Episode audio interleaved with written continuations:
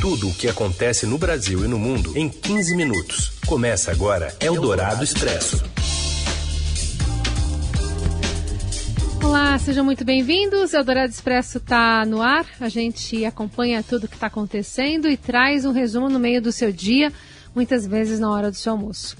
Eu sou a Carolina Ercolim, comigo Heisen Abac. Tudo bem, Heisen?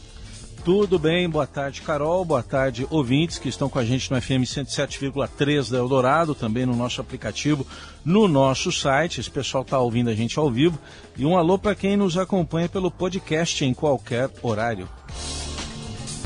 Vamos aos destaques então desta terça-feira, 8 de março de 2022. A Rússia abre corredores humanitários e a Ucrânia começa a retirar civis de cinco cidades no 13º dia de uma guerra que já tem mais de 2 milhões de refugiados. Em entrevista exclusiva à Rádio Eldorado, o ex-embaixador da Ucrânia no Brasil acusa a Rússia de crime de guerra contra civis e diz que haverá resistência até a última gota de sangue. E ainda os impactos de um possível congelamento dos preços dos combustíveis e as votações do Senado no Dia Internacional da Mulher. É o Dourado Expresso. Tudo o que acontece no Brasil e no mundo em 15 minutos. No 13º dia de guerra, a Rússia abriu corredores humanitários para as pessoas poderem passar, serem retiradas de Kiev e de outras quatro cidades ucranianas: Cherhit, Kharkiv, Mariupol e Sumi. A Ucrânia começou a retirada de civis da cidade de Sumi, no nor Nordeste, e na cidade de Irpin, perto da capital Kiev, nesta terça, e segundo o governo da região, a área está sob um cessar-fogo temporário, que permitiu a saída de mil estudantes estrangeiros através de um corredor humanitário. As retiradas de moradores começaram depois que autoridades russas e ucranianas concordaram em estabelecer corredores para permitir que civis saíssem de algumas cidades sitiadas pelas forças russas. E a Organização Internacional para as Migrações e a Agência das Nações Unidas para Refugiados informaram nesta terça que o número de pessoas que fugiram da Ucrânia desde o início da invasão russa em 24 de fevereiro, superou a marca de 2 milhões de pessoas. De acordo com as duas agências que são da ONU, a maioria dos refugiados foi para a Polônia, Romênia, Hungria e Moldávia. Este é o maior movimento migratório de um país europeu nas últimas décadas. Um alto comissário, um alto funcionário russo ameaçou cortar o fornecimento de gás natural da Europa em resposta a possíveis proibições da venda de petróleo que Moscou pode enfrentar por sua invasão na Ucrânia. Em discurso na TV, o vice-primeiro-ministro da Rússia, Alexander Novak, disse que o país tem o direito de tomar uma decisão espelhada e impor o um embargo ao bombardeamento de gás, aliás, ao bombeamento de gás. A Rússia fornece cerca de 40% desse gás consumido na Europa e a Alemanha, maior economia do bloco, depende da Rússia para quase 50% do gás natural usado. O ex-embaixador da Ucrânia no Brasil, Rostislav Tronenko, acusou hoje as tropas russas de crimes de guerra contra a população civil da Ucrânia. Em entrevista exclusiva à Rádio Eldorado, direto de Kiev, ele apontou a capital e as cidades de Kharkiv, Sumy e Mariupol, e também Kherson, como os principais alvos da estratégia militar da invasão russa. O agressor tenta cercar as cidades e realiza os bombardeios com armas proibidas dia e noite. E eles estão tentando usar a tática que eles usaram na Síria de terra queimada. Eles estão massacrando a população civil. Isso são crimes de guerra. Tronenko defendeu uma reação mundial, incluindo o Brasil, com o corte de laços comerciais com a Rússia como forma de pressionar Moscou pelo fim da guerra. O ex-embaixador no Brasil encerrou a missão diplomática aqui no país está de férias na Ucrânia mas se diz à disposição do Ministério da Defesa ucraniano até completar 60 anos, que é a idade limite para a convocação de reservistas para os combates. Ele pediu a colaboração de outros países com mais armas e aviões, mas não com tropas em território ucraniano. Estamos pedindo ao mundo fornecer mais armas para nós. A gente não precisa de tropas de outros países aqui. A gente sabe se defender e vai lutar até a última gota do nosso sangue. Na entrevista exclusiva à Rádio Eldorado, Rostislav Tronenko também falou sobre a rotina em Kiev entre sons de sirenes e de bombas e a busca por alimentos básicos. A situação é calma, embora que as sirenes de alarme aéreo estão soando dia e noite, a última soa a meia hora. Internet continua funcionando no mercado Volodymyrsky aqui por perto abriram gratuitamente para a população acesso à água potável, dá para encontrar leite, ovos, pão. Funcionam algumas farmácias, é aquilo que a população agora precisa, produtos alimentares básicos e remédios. A entrevista completa com o ex-embaixador da Ucrânia no Brasil, Rostislav Tronenko, está disponível no site da Rádio Eldorado. Eldorado Expresso. Congelamento de combustíveis coloca em risco a importação e o abastecimento interno aqui no Brasil. A gente vai com informações direto do Rio com a Denise Luna. Oi, Denise. A demora do governo brasileiro em achar uma solução para a alta do preço dos combustíveis coloca o Brasil em risco de um possível desabastecimento, principalmente de diesel, produto que depende de importação. Enquanto o governo discute uma solução para evitar o impacto do aumento de preços na inflação, que estão seguindo a escalada do preço do petróleo no mercado internacional, a Petrobras mantém seus preços congelados há 55 dias, o que desestimula as importações do produto por outros agentes, já que eles não conseguem repassar esse aumento para o mercado interno. Além da Petrobras, que responde por 80% do mercado de diesel no país, Três grandes empresas importam produto: Vibra, ex-BR Distribuidora, a Ipiranga e a Shell. Mas elas podem deixar de trazer o produto se a defasagem do diesel continuar por muito tempo, calculam analistas. O preço do diesel já acumula uma defasagem de 51% em relação aos preços praticados no mercado externo, enquanto no caso da gasolina, essa diferença é de 35%. Esse cálculo leva em conta o preço do petróleo, a cotação do dólar e o preço do frete que seria pago na importação do produto. Anualmente, o país recebe cerca de 300 navios com óleo diesel importado, com uma média de mais ou menos um bilhão e meio de litros por mês.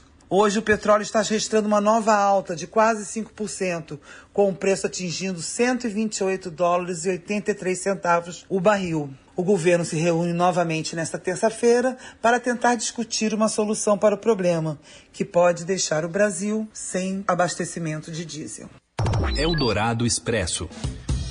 O plenário do Senado deve votar hoje projetos que priorizam demandas e direitos da mulher, em referência ao Dia Internacional da Mulher.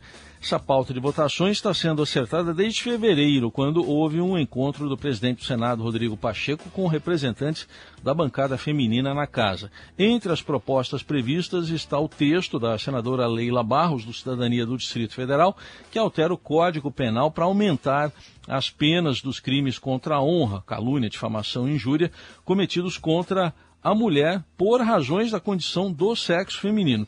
Esse aumento de pena já é previsto para crimes violentos, como homicídio e lesão corporal. Também relacionado ao tema da violência contra a mulher, está na pauta do, um projeto de lei do Senado que garante às mulheres vítimas de violência doméstica e familiar atendimento prioritário em delegacias, hospitais e centros de assistência social. Senadores devem analisar ainda a proposta que altera a lei de abuso de autoridade e torna crime a violência institucional, ou seja, o, os atos ou a omissão de agentes públicos que prejudiquem o atendimento à vítima ou à testemunha de violência. Está prevista também uma, a votação da matéria que determina prioridade para o atendimento à mãe solo em diversas políticas sociais e econômicas. Ainda sobre o Dia Internacional da Luta dos Direitos da Mulher, segundo um estudo da ONG Fórum da Segurança Pública, houve 56.098 estupros no Brasil em 2021, cerca de 1 a cada 10 minutos, o que representa uma alta de 3,7% em relação ao ano anterior. Enquanto isso, o Ministério da Mulher, Família e Direitos Humanos tem para este ano menor investimento em combate à violência, 43 milhões de reais desde o início do governo Bolsonaro. Reconhecido pelas Nações Unidas em 1977, o direito, o Dia Internacional da Mulher, em 8 de março, tem uma origem nada festiva, como lembra a cientista Luana Araújo. A médica infectologista foi ouvida na CPI da Covid no Senado e se posicionou contra o tratamento precoce da doença defendido pelo governo da origem do dia do 8 de março, uhum. é, encaminhada por um homem num outro grupo. Ela dizia assim, que nesse dia 8 de março morreram aproximadamente 130 mulheres carbonizadas quando foram trancadas na fábrica de tecelagem por estarem em greve. É, elas não morreram carbonizadas, elas foram assassinadas. Então, assim, é inacreditável, mas até hoje, mesmo com todas as boas intenções, a gente tem uma estrutura que, de fato, é, não só minimiza o sofrimento, como o transforma em algo que é, é palatável para grande parte das pessoas e comercial para muitas outras. Então, é, não é que a gente deva transformar esse dia num dia de peso no sentido de, de ser trágico para as pessoas e da gente ficar lembrando disso. Não, não é. Mas você não pode minimizar a luta que todas as mulheres passam todos os dias, né? Entrevista completa com a doutora Luana Araújo você acompanha no site radiodorado.com.br. Eldorado Expresso. Caetano Veloso e outros artistas organizam um protesto em frente ao Congresso nesta quarta-feira contra propostas ambientais do governo, como a que pode flexibilizar a atividade de mineração em terras indígenas. Os detalhes chegam de Brasília com o André Borges. Boa tarde, Heisen, Carol tarde. e ouvintes da Rádio Dourado.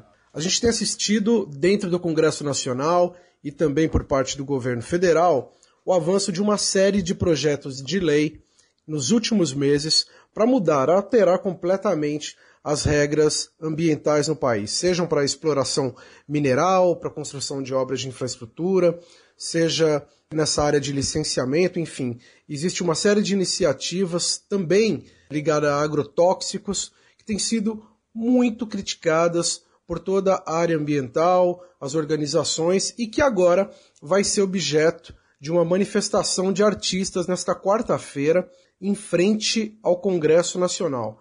Essa mobilização está sendo puxada já há mais de uma semana pelo cantor e compositor Caetano Veloso. O Caetano, com mais uma série de artistas, estará em frente ao Congresso Nacional numa manifestação que se prevê ali, inclusive, com carro de som, para fazerem um manifesto contra o que eles chamam de pacote da destruição. Além do Caetano Veloso, a gente sabe que deve ter presença de outros artistas como Nando Reis, Nath Roots, Criolo, Maria Gadu, tem artistas também como Bruno Gagliasso, a Bela Gil deve estar também em Brasília, Seu Jorge, enfim, e mais de 200 organizações ambientais que assinam o manifesto e que deve ser entregue ao presidente do Senado e também do Congresso Nacional, Rodrigo Pacheco, cobrando medidas que barrem o que tem passado a toque de caixa na Câmara comandada pelo presidente Arthur Lira. Eldorado Expresso. De volta com o Eldorado Expresso, vamos falar sobre uma entrevista ao Estadão. A presidente do Palmeiras, Leira Pereira, afirma que ninguém vai mandar no time e quer o conflito em vez de paz. Fala, Morelli. Olá, amigos. Hoje eu quero falar de uma entrevista que está no site do Estadão com a presidente do Palmeiras, Leila Pereira, depois aí de quase três meses no comando do clube. Ela começa a sentir resistência da parte de dentro do clube, ela rompe com a torcida, ela não aceita e tem uma confusão danada por causa da demissão de seu assessor. Ela diz que vai dar um basta na gastança e que não vai comprar jogador por comprar. Ela falou com o Estadão recentemente, ela toca em todos esses pontos e ela afirma também que começa a enxergar um certo preconceito por uma mulher tomar conta de um clube como o Palmeiras, um clube fundado em 1914 que até agora só havia tido presidente homens. Então ela começa a ser olhada diferente no cargo que ocupa, diz que o cargo é importante, que ela não, que o Palmeiras é maior do que todo mundo que está ali, mas ela toca em feridas importantes. Convido todos vocês a lerem essa entrevista no site, no portal do Estadão. Separei um trechinho que ela fala de como está sendo a contratação de jogadores para o time profissional. Dá uma ouvida aí. A presidente tem que achar que é a melhor opção, o técnico e o diretor de futebol. Se os três não entenderem da mesma forma, o jogador não será contratado. O jogador tem que estar pronto. o Palmeiras não é clínica de reabilitação. O jogador, para ser comprado pelo Palmeiras, ele tem que entrar e jogar. Jogador acima de 29 anos. Contratos curtos, eu não faço contratos de 4, 5 anos. Então são princípios que eu adotei que eu acho que dá maior segurança na hora da contratação do jogador. É isso, gente. Falei. Um abraço a todos. Eldorado Expresso. Um relatório do ECAD, que analisa a participação feminina na indústria musical, aponta que as mulheres aparecem em 27 das 100 músicas nacionais mais tocadas dos últimos cinco anos. Temos mais informações com a editora do E+, do Estadão, a Charlize de Moraes. Hoje nós vamos falar sobre as mulheres, que têm ainda um longo caminho a ser percorrido para alcançar a igualdade na indústria musical. Foi isso que mostrou o relatório O que o Brasil ouve, edição Mulheres na Música, que foi divulgado nesta segunda-feira pelo ECAD. Esse estudo foi lançado em homenagem ao Dia Internacional das Mulheres e mostrou que houve um leve crescimento da participação delas no mercado da música mas mostrou também que a desigualdade entre os músicos e as musicistas ainda permanece. De acordo com o ECAD, dos 901 milhões de reais em direitos autorais que foram distribuídos em todo o ano passado, as mulheres receberam apenas 7%. É a mesma porcentagem de ganhos registrada lá em 2020, porém a participação feminina entre os autores apresentou um leve aumento de 5%. Nota-se ainda que a presença feminina dobrou entre os 100 autores que mais faturaram com direitos autorais e passou de 2% para 4% no período. Mas aqui vale destacar que, apesar de ter dobrado, o percentual ainda é muito baixo. Das 100 canções nacionais mais tocadas, apenas 27 trazem mulheres na autoria. E apenas uma música das 100 que compõem o ranking foi composta exclusivamente por mulheres. Carolina. Oh, Laís, Laís.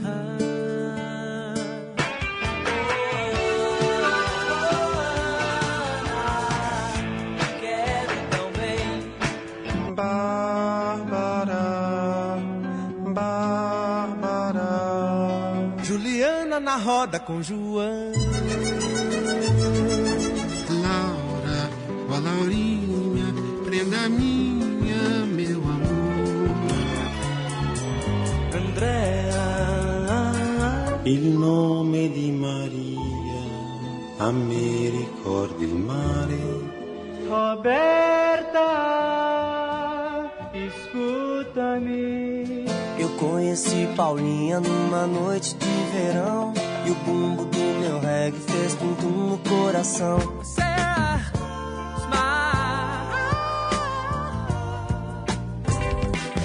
Marina, Betânia, Dolores, Renata, Leilinha, Suzana, Dedé. Gente viva brilhando estrelas na noite. Gente quer comer, gente quer ser feliz. Pupurri aí com as mulheres que desfilam pela Rádio Dourado. Acho que entrou todo mundo. Nelson Volter conseguiu juntar muitas músicas aí, hein, o Heisen Abac. Quem puxou? Quem puxou? Carolina. Carolina. Só que eu tava, eu fui ouvindo Laís, os nomes, um, eu, eu, Laís na sequência, eu fui puxando, eu fui lembrando uma por uma aqui, pessoas que a gente não vê, né? É. A começar por você, Laís, que eu vi mais recentemente, né?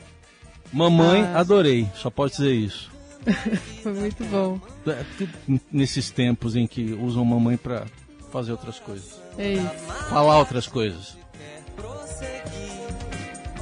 E assim a gente encerra a edição deste 8 de março aqui para você, desejando uma ótima terça-feira. Amanhã a gente está de volta com mais Eldorado Expresso. Até lá. Valeu, gente. Obrigado pela companhia. Boa terça. Até amanhã. Gente viva brilhando estrelas na noite. Você ouviu Eldorado Expresso tudo o que acontece no Brasil e no mundo em 15 minutos.